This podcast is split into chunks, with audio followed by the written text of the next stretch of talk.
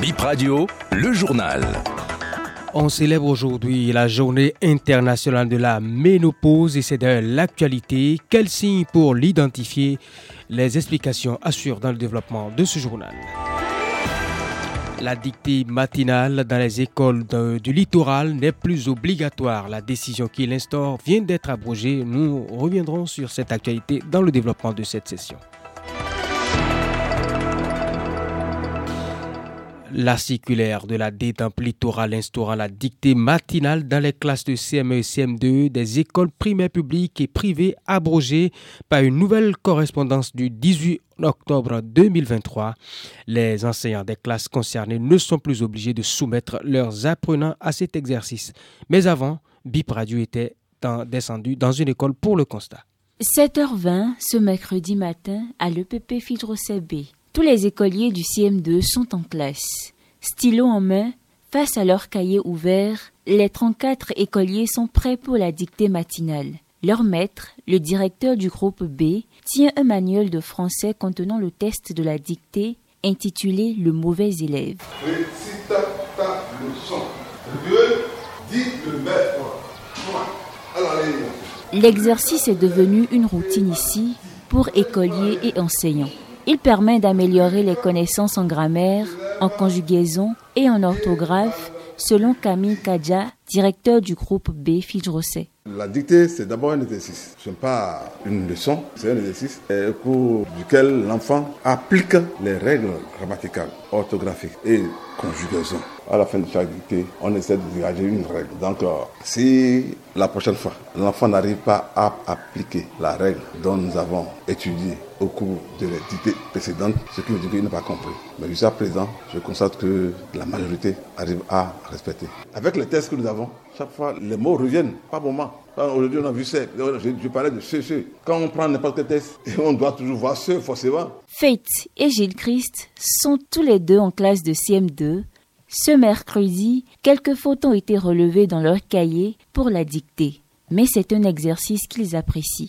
Oui, j'aime la dictée parce que ça améliore l'écriture. Si je vais à la maison, je vais prendre un cahier pour reprendre la dictée. Ça nous aide à bien s'exercer en lecture. Arrivé à la maison, je vais euh, faire beaucoup de lecture pour mieux m'exercer dans la prochaine dictée. La dictée matinale rendue obligatoire dans le département du littoral chamboule un peu les programmes, confie le directeur de l'école.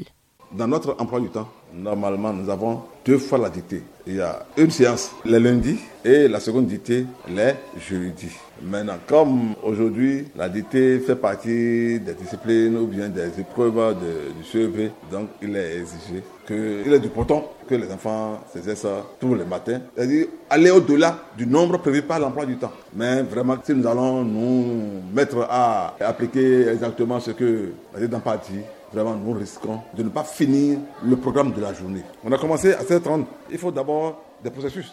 On ne va pas faire la dictée et ne rien retenir. Non, on doit retenir au moins, si c'est deux règles, une règle, on doit retenir. Sinon, on a travaillé en l'air comme ça. La directrice départementale du littoral vient de rapporter sa décision. La dictée matinale n'est donc plus en vigueur. La semaine dernière, Alphonsine Gansa a expliqué à Bib Radio que la dictée matinale a été instaurée à cause des mauvaises notes des candidats du littoral au dernier examen du CEP dans cet exercice. Bouffée de chaleur, disparition des menstrues, ce sont les signes de la ménopause. La journée de ce 18 octobre est dédiée à ce trouble qui touche les femmes à une étape de leur vie. Le gynécologue Zaid Olatunji explique ce que c'est et évoque les manifestations. C'est une étape euh, physiologique normale en fait du vieillissement de la femme. On naît, on grandit et à un moment on commence à vieillir. Et c'est une étape ce n'est pas une maladie en tant que telle, mais c'est une étape qui est particulière, qui va se caractériser par l'arrêt définitif des règles. On pourra dire qu'une patiente est ménopausée lorsque cet arrêt, en fait, euh, survient depuis plus d'un an. C'est-à-dire qu'une femme qui a une aménorrhée, c'est-à-dire une absence de règles qui survient euh, pendant six mois, on ne pourra pas dire qu'elle est ménopausée. Parce qu'il faut savoir que l'âge moyen de la ménopause, la moyenne, c'est autour de 50 ans. Mais d'une patiente à une autre, d'une famille à une autre, ça peut varier entre 45 et 55 ans. Mais aujourd'hui, il est admis qu'une patiente qui présente des déjà avant 40 ans, autre, avant l'appelait ménopause précoce, mais quand vous dites ménopause précoce à une patiente, c'est traumatisant, donc on appelle ça plutôt une insuffisance ovarienne prématurée, c'est-à-dire que ses ovaires n'assurent plus leur fonction. En général, une patiente en période de ménopause, va se manifester, cette ménopause va se manifester comment? Premièrement, c'est l'arrêt des règles, mais en fait, le plus difficile, en fait, ce sont les signes qui viennent après. C'est essentiellement ce qu'on appelle des signes climatériques, c'est-à-dire qu'en fait, c'est des patients qui vont se plaindre de bouffées de chaleur et c'est essentiellement des sensations de chaleur intenses qui peuvent survenir à n'importe quel moment de la journée et qui vont s'accompagner de, de sueur profuse. Et ce signe n'apparaît pas chez toutes les, toutes les femmes, mais quand même, à peu près trois femmes sur quatre On parle maintenant sport et foot pour terminer ce journal. Après le stage au Maroc, le sélectionneur national et les Guépards mettent le cap sur l'Afrique du Sud. Gernot Rohr l'a fait savoir au cours de sa conférence de presse bilan sur le séjour au royaume chérifien. Gernot Rohr.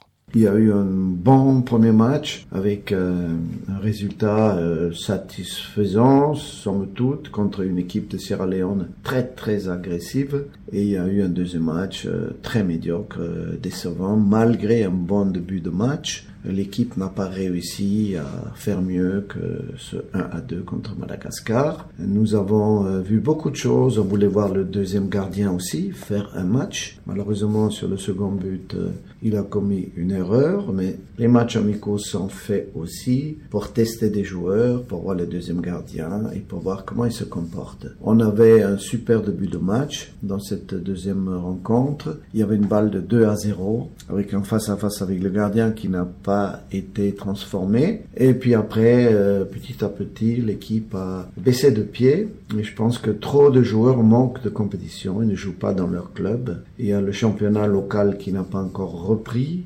Euh, les cinq joueurs locaux que j'avais là dans le groupe n'étaient pas non plus dans le rythme, ce qui est logique. Euh, voilà, beaucoup de travail. Dans un mois, nous aurons l'Afrique du Sud. Ce match aura lieu à Johannesburg. J'espère que d'ici euh, trois semaines, lorsque nous irons en Afrique du Sud pour faire ce match, ce premier match des éliminatoires, que tout le monde sera rétabli. C'est tout pour cette édition BIP Info 19h. Merci de votre aimable attention.